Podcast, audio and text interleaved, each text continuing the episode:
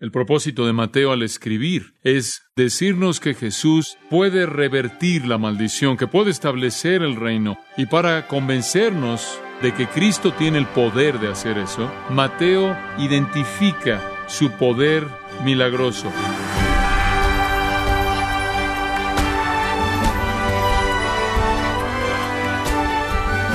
Le damos la bienvenida a su programa Gracias a vosotros con el pastor John MacArthur. Estos dos hombres eran ciegos de nacimiento, nunca habían visto una puesta del sol, reconocido el rostro de un ser querido o podido caminar por la calle sin ayuda. No tenían esperanza de recuperarse. Después de que Jesucristo pasó cerca de ellos, de los ciegos, Él les hizo una pregunta simple, y estos hombres fueron sanados instantánea y completamente. La pregunta es, ¿Por qué Jesús sanó a estos hombres ciegos? ¿Y qué tienen que ver estos milagros con usted hoy? Yo le invito a que nos acompañe con el pastor John MacArthur, que continúe el estudio titulado El asombroso poder de Jesús en gracia a vosotros. Mateo 9, 27 al 33. Y hemos titulado esta sección Milagros de vista y sonido. Y quiero que vayamos avanzando a lo largo de la historia con un pequeño bosquejo y quiero que vean este hermoso, maravilloso milagro que el Señor hace. En primer lugar vamos a hablar de la curación, de la sanidad de dos ciegos. Y lo primero que queremos notar es la condición de los hombres. La condición de los hombres en el versículo 27 dice que pasando de allí le siguieron dos ciegos dando voces en segundo lugar, vemos el clamor de los hombres. Este es un punto muy importante. Los dos hombres lo siguen. Están en la multitud, ahí tratando de avanzar, tratando de quedarse con el grupo en su ceguera, empujando junto con todo el mundo conforme dejan ahí el lugar donde estaba la casa de Jairo. Y ellos están clamando y están diciendo, ten misericordia de nosotros, hijo de David. Ellos fueron con su conocimiento, pero también tuvieron la actitud correcta. Sintieron una necesidad profunda, y yo creo que sintieron una necesidad espiritual tan profunda como sintieron una física o probablemente más profunda. Ellos creían que Jesús era el Mesías. Ellos creían a partir de lo que habían experimentado que Él tenía el poder de traer las bendiciones del reino. Sin embargo, ellos sabían que no merecían eso, y esa es la razón por la que ellos pidieron misericordia, y eso es algo que nunca oyes a un fariseo pedir porque eran autosuficientes. Ellos pensaban que eran todo lo que Dios esperaba. Ellos pensaban que se habían ganado todo lo que Dios había dado. Por lo tanto, no había misericordia. Como puede ver, la misericordia es darle a usted lo que no merece y no puede ganarse o retenerle lo que usted merece. Usted se acuerda del fariseo en Lucas 18 que entró al templo orar y dijo, te doy gracias porque no soy como los otros hombres. Hago todo lo que debo hacer. Yo doy, yo doy diezmos, yo oro, yo ayuno y hago estas cosas. Y el hombre ahí que estaba en la esquina golpeándose el pecho dijo, Señor, ten misericordia de mí que pecador. Jesús dijo, ese hombre se fue a su casa justificado antes que el otro. El fariseo nunca pidió misericordia porque él nunca pensó que la necesitaba. Pero estos dos vinieron no solo con un entendimiento correcto de quién era Cristo, sino con un entendimiento correcto de lo indigno que eran. Ellos buscaron misericordia. Ellos vinieron a la persona correcta, realmente. Y él fue tan misericordioso. En el libro que escribí acerca de la vida en el reino, el cual es el único libro que jamás escribí, que leí una y otra vez, porque las bienaventuranzas simplemente lavan mi corazón. Hay una sección que incluía ahí de lo misericordioso que fue el Señor y en cierta manera habló a mi corazón de nuevo. Permítame leerle un par de líneas de él. Él fue el ser humano más misericordioso que jamás vivió. Él buscó a los enfermos y los sanó. Él buscó a los que no podían caminar y les dio piernas para caminar. Él sanó los ojos de los ciegos, los oídos de los sordos y las bocas de los mudos. Él encontró a prostitutas y recaudadores de impuestos y aquellos que estaban en estado de embriaguez y los jaló al círculo de su amor, los acercó al círculo de su amor y los redimió y los colocó a sus pies. Él tomó a los que estaban solos y los hizo sentir amados. Él tomó a los niños pequeños y los congregó y los llevó a sus brazos y los amó. Nunca antes hubo una persona en la faz de la tierra con la misericordia de este hombre, de este hombre Dios.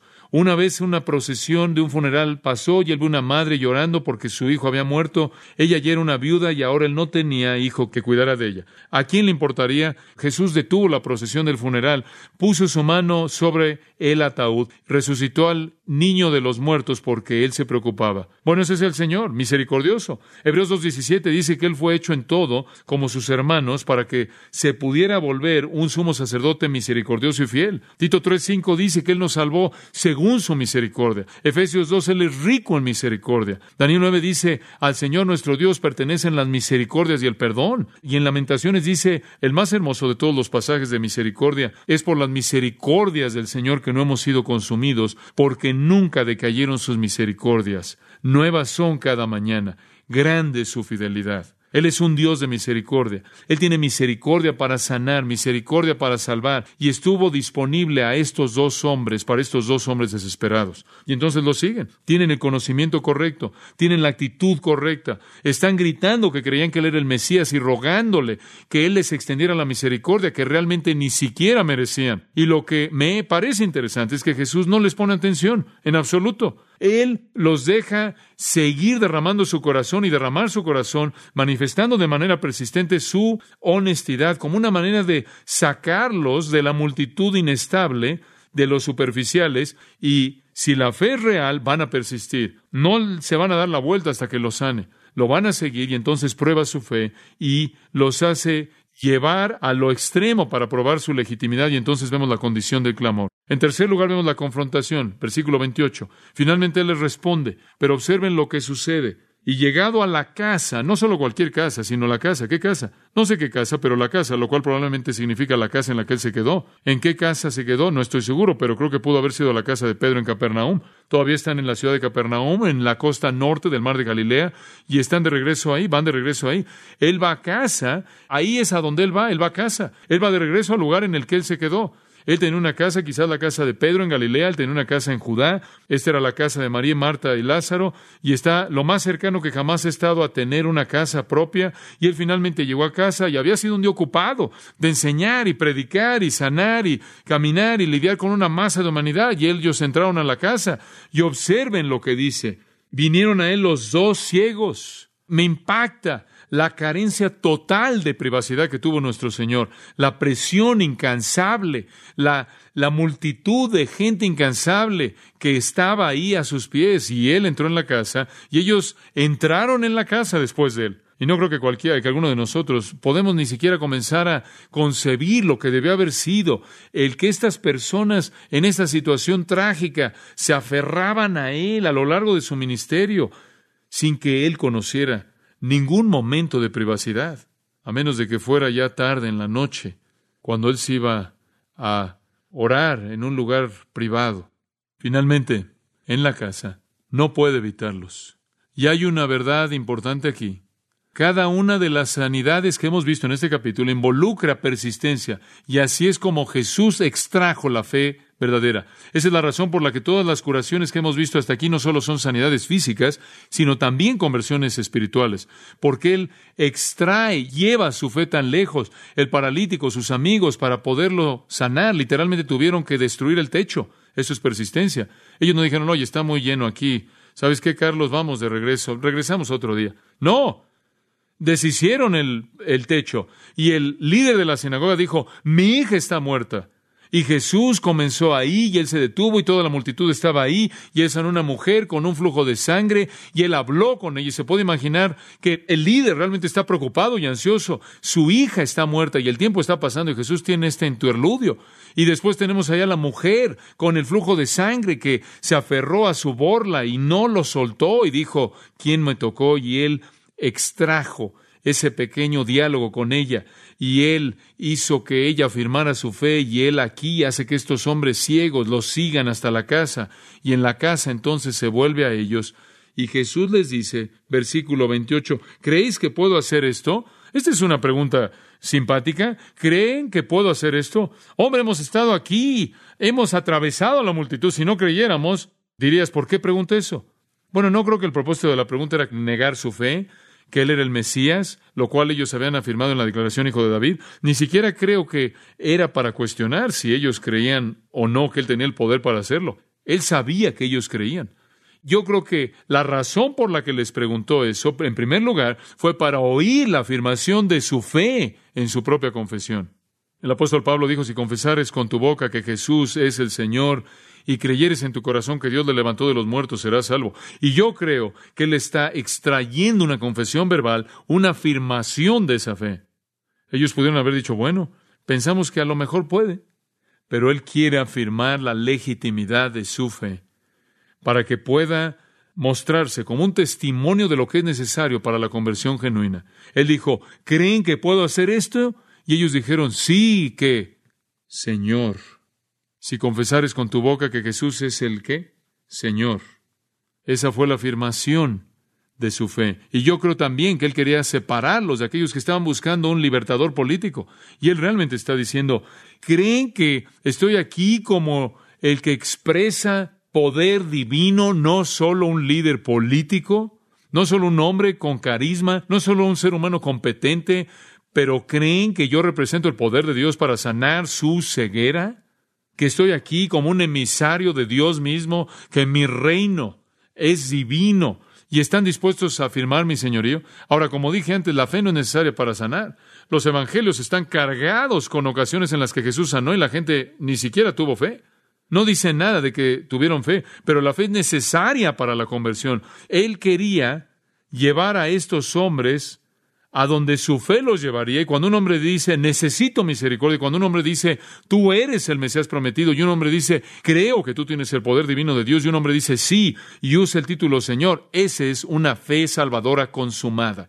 Y Jesús estaba llevándolos ahí. Y creo que cuando ellos dicen sí, Señor, aunque Señor podría significar simplemente un término de dignidad, Señor, algo así, creo que en este caso, debido a todas las cosas que vemos aquí, que tenía el significado de lo que podía tener, y creo que estaba lleno de toda la asombro y reverencia que podían incluir, y creo que llenaba, estaba lleno de amor y adoración y sumisión y devoción.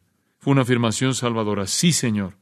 Y entonces pasamos de eso, en cuarto lugar, a la conversión de los hombres.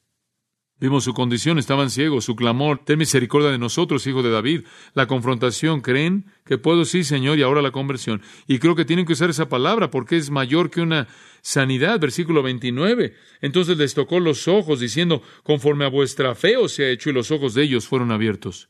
Y creo que ellos no solo se les abrieron sus ojos físicos, sino que en ese momento la flor de fe llegó a florecer de manera plena y se volvieron hijos de Dios. Con frecuencia Jesús tocó a la gente, con frecuencia Él expresa ternura divina, Él tocó sus ojos. Me encanta eso, tan simple, no hay fanfarria, Él no dice, ahora muévanse hacia atrás porque el poder va a volar en un minuto.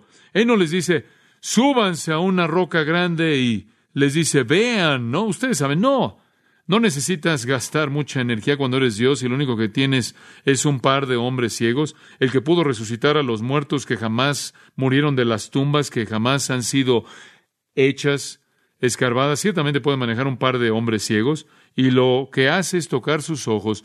Y versículo 30, los ojos de ellos fueron abiertos. El tiempo auristo declara este hecho en un instante asombroso el gozo inimaginable, conforme la vista se vuelve consciente. Y noten la frase al final del versículo 29, conforme a vuestra fe se ha hecho. ¿Qué quiere decir conforme a vuestra fe se ha hecho? Bueno, ¿cuánta fe tienen? ¿Tuvieron suficiente fe para ser sanados? Sí. ¿Tuvieron suficiente fe para ser salvos? Sí.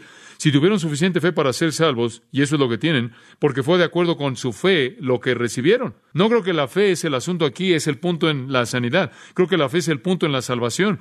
Tu fe es lo suficientemente grande como para incluir la redención y así se ha hecho para ti.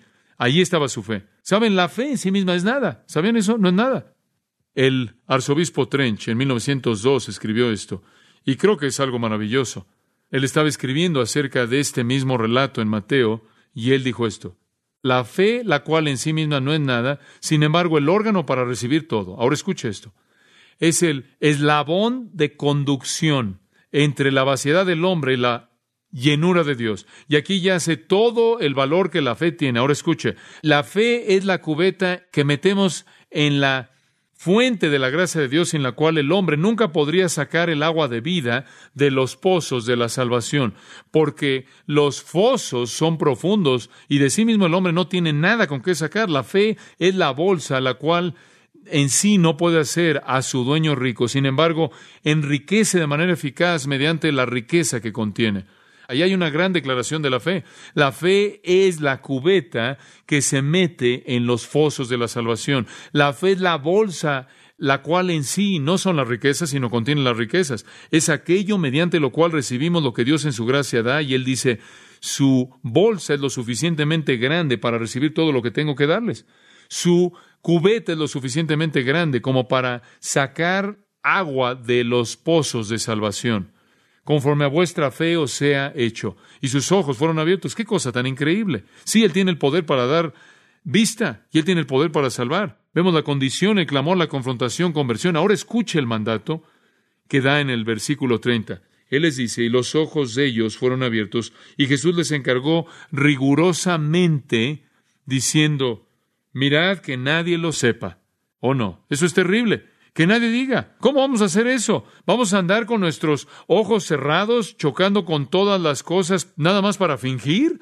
La gente que nos conoce va a saber qué está diciendo aquí.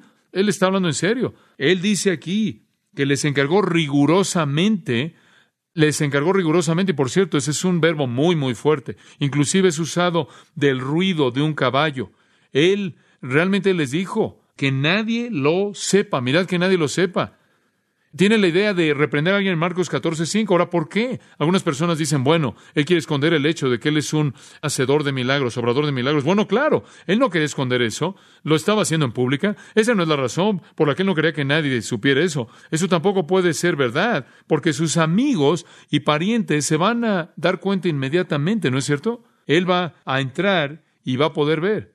Entonces debe haber algo más grande aquí, algo diferente que eso. No es que quería esconder sus milagros, de lo contrario no los habría hecho en público, y no es que no quería que nadie sepa, porque todo el mundo que está alrededor de este hombre va a saber. ¿Por qué quería, por qué les dijo que no esparcieran esto, no le dijeran a todo el mundo? Permítame decirle por qué creo que lo hizo. En primer lugar, la proclamación que los hombres ciegos habían hecho era que él era el hijo de David, que, y ese era un título mesiánico y estar proclamando por todos lados a Jesús como Mosías, hijo de David, heredero del trono, realmente podía producir, podría crear problemas, algunos problemas. En primer lugar, los judíos no lo entenderían porque él no vino a través de la institución judía y en segundo lugar, los romanos no lo entenderían tampoco porque César era el rey. Y en últimas, si usted conoce la historia de Cristo, fue esa afirmación misma de que Él era el rey lo que lo llevó a la cruz. Y lo que está diciendo Él ahora es, no es el momento de echar a andar eso todavía. Dios está en una agenda divina. Y en segundo lugar, la gente tenía una tendencia de verlo, cuando oyeran estas cosas, simplemente como el obrador de milagros, que lo cual le daba una publicidad algo peligrosa e innecesaria. Usted se acuerda ya atrás en Juan 6, cuando lo vieron alimentar a los cinco mil, inmediatamente lo querían hacer el rey. Y más adelante dice que Jesús les dijo, después de que los siguieron por todos lados, ustedes no me siguen por lo que digo, sino porque quieren comida gratis. Entonces él tenía que enfrentar el problema de tratar de que ellos lo quisieran hacer rey. Y también tenía que enfrentar el problema de la publicidad que, por los problemas que pudiera causar. Él dijo, no es momento de eso, entonces simplemente no comiencen con eso. No fue sino hasta el capítulo 10 que realmente comenzó a enviar a sus apóstoles con el mensaje correcto y no quería que alguien ahí oyera un mensaje confuso, alguien que era nuevo como estos dos hombres. Que quede claro, Vamos a enviar a nuestros embajadores oficiales. Y creo, en tercer lugar, que él todavía quería que la gente concluyera, llegara a conclusiones por sí mismas. Creo que él todavía quería que la gente no oyera acerca de él nada más por lo que alguien decía, sino que viniera y oyera por sí misma y viera y llegara a sus conclusiones. Y si estos hombres iban más allá del círculo de la gente que los conocía y comenzaban a publicarlo, la gente podría decir, bueno, ¿cómo sabemos que realmente estaban ciegos? No creemos eso. No creemos eso. Hubiera sido mejor si la gente viniera por sí misma y lo examinara y llegara a una conclusión. Entonces, en esencia, esos son algunos pensamientos acerca de la razón. Él no quería un movimiento prematuro, inestable, que lo entronara, lo llevara al trono como rey. Él no quería mucha gente siguiéndolo que no estaba arrepentida y no entendía el reino, simplemente buscando una atmósfera de circo. Él no quería comenzar una revolución para él en el lugar equivocado y en el momento equivocado. Entonces él dice, no diga nada. Y lo digo en serio, no diga nada. Muy fuerte. ¿Y saben lo que hicieron? Versículo 31. Pero salidos ellos, divulgaron la fama de él por toda aquella tierra. Exactamente lo que él no quiso que hicieran.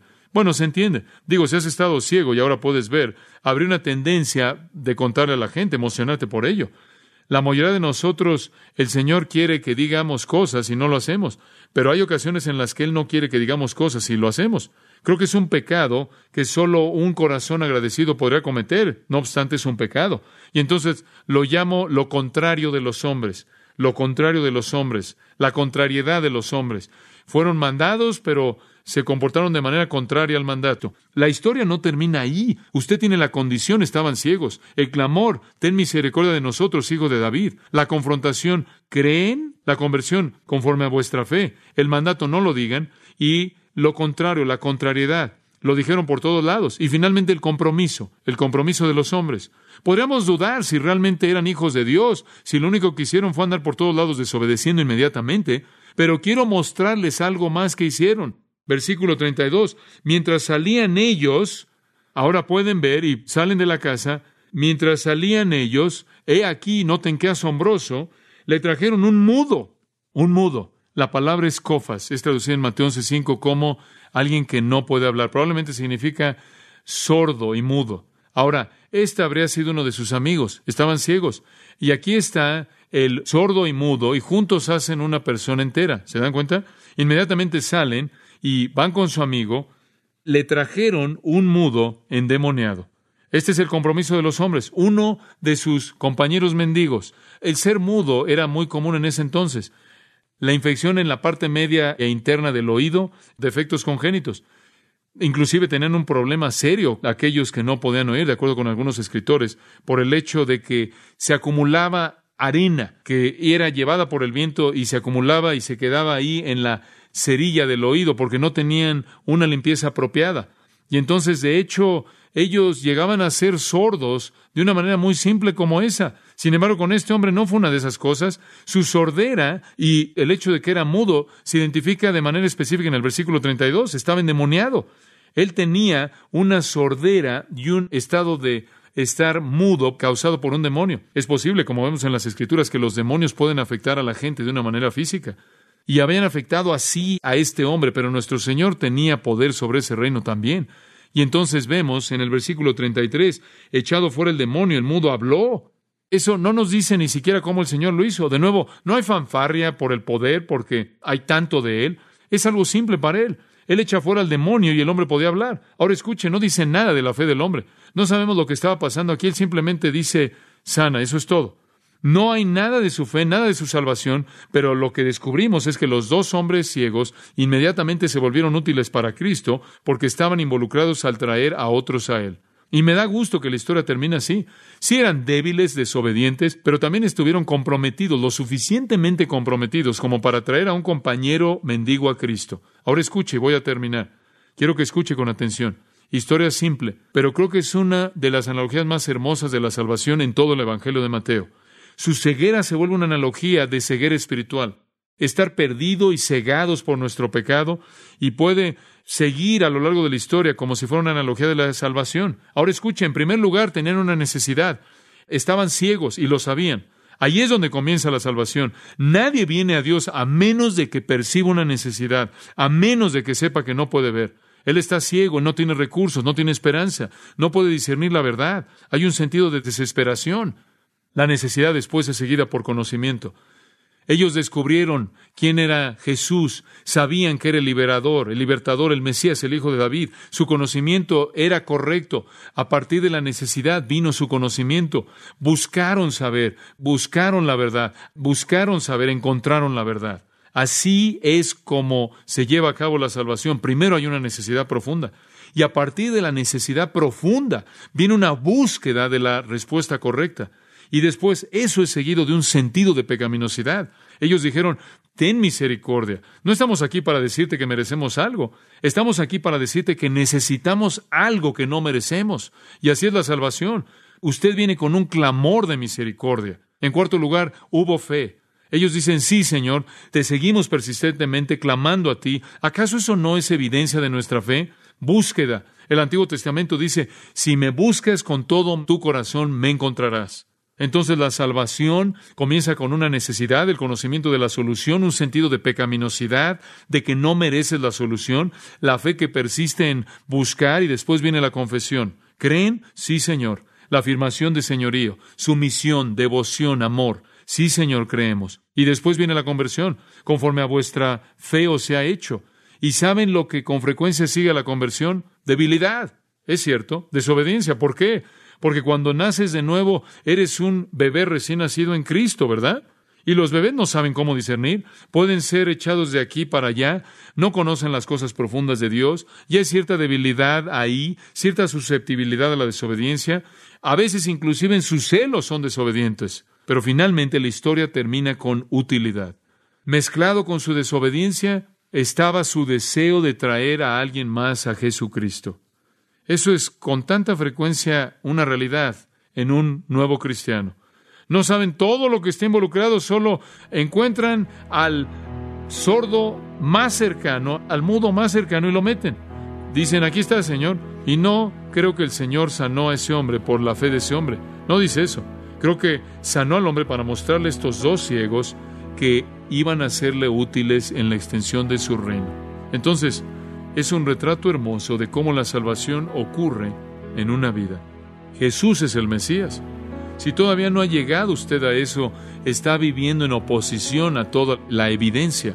Si usted todavía no ha llegado a la conversión que hemos visto en las vidas de estos hombres, usted todavía está en la oscuridad y ceguera de su pecado y de manera innecesaria, ya que Cristo se ofrece a sí mismo como el que disipa la oscuridad.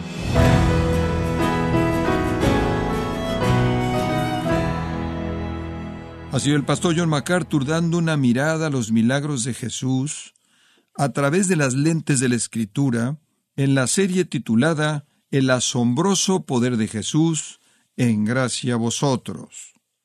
Estimado oyente, tenemos disponible el libro Una vida perfecta, la historia completa del Señor Jesús, y puede obtener su copia en gracia.org o en su librería cristiana más cercana.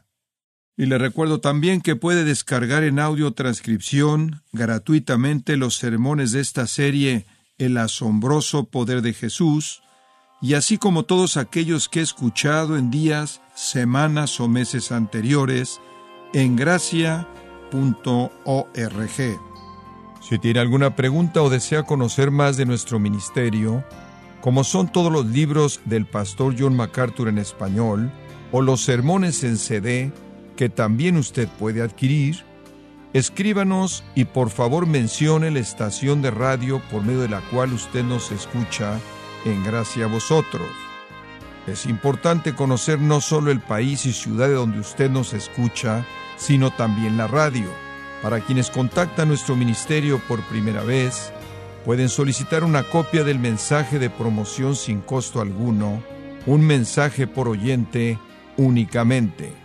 Si usted vive en los Estados Unidos o Puerto Rico, escríbanos a Gracia Vosotros, P.O. Box 4000, Panorama City, California 91412. O puede escribirnos a través del siguiente correo electrónico radio arroba Queremos agradecerle su tiempo y sintonía en nombre de John MacArthur y del personal de este organismo e invitarle para que nos acompañe en la próxima edición y así juntos continuar desatando la verdad de Dios un versículo a la vez en gracia a vosotros.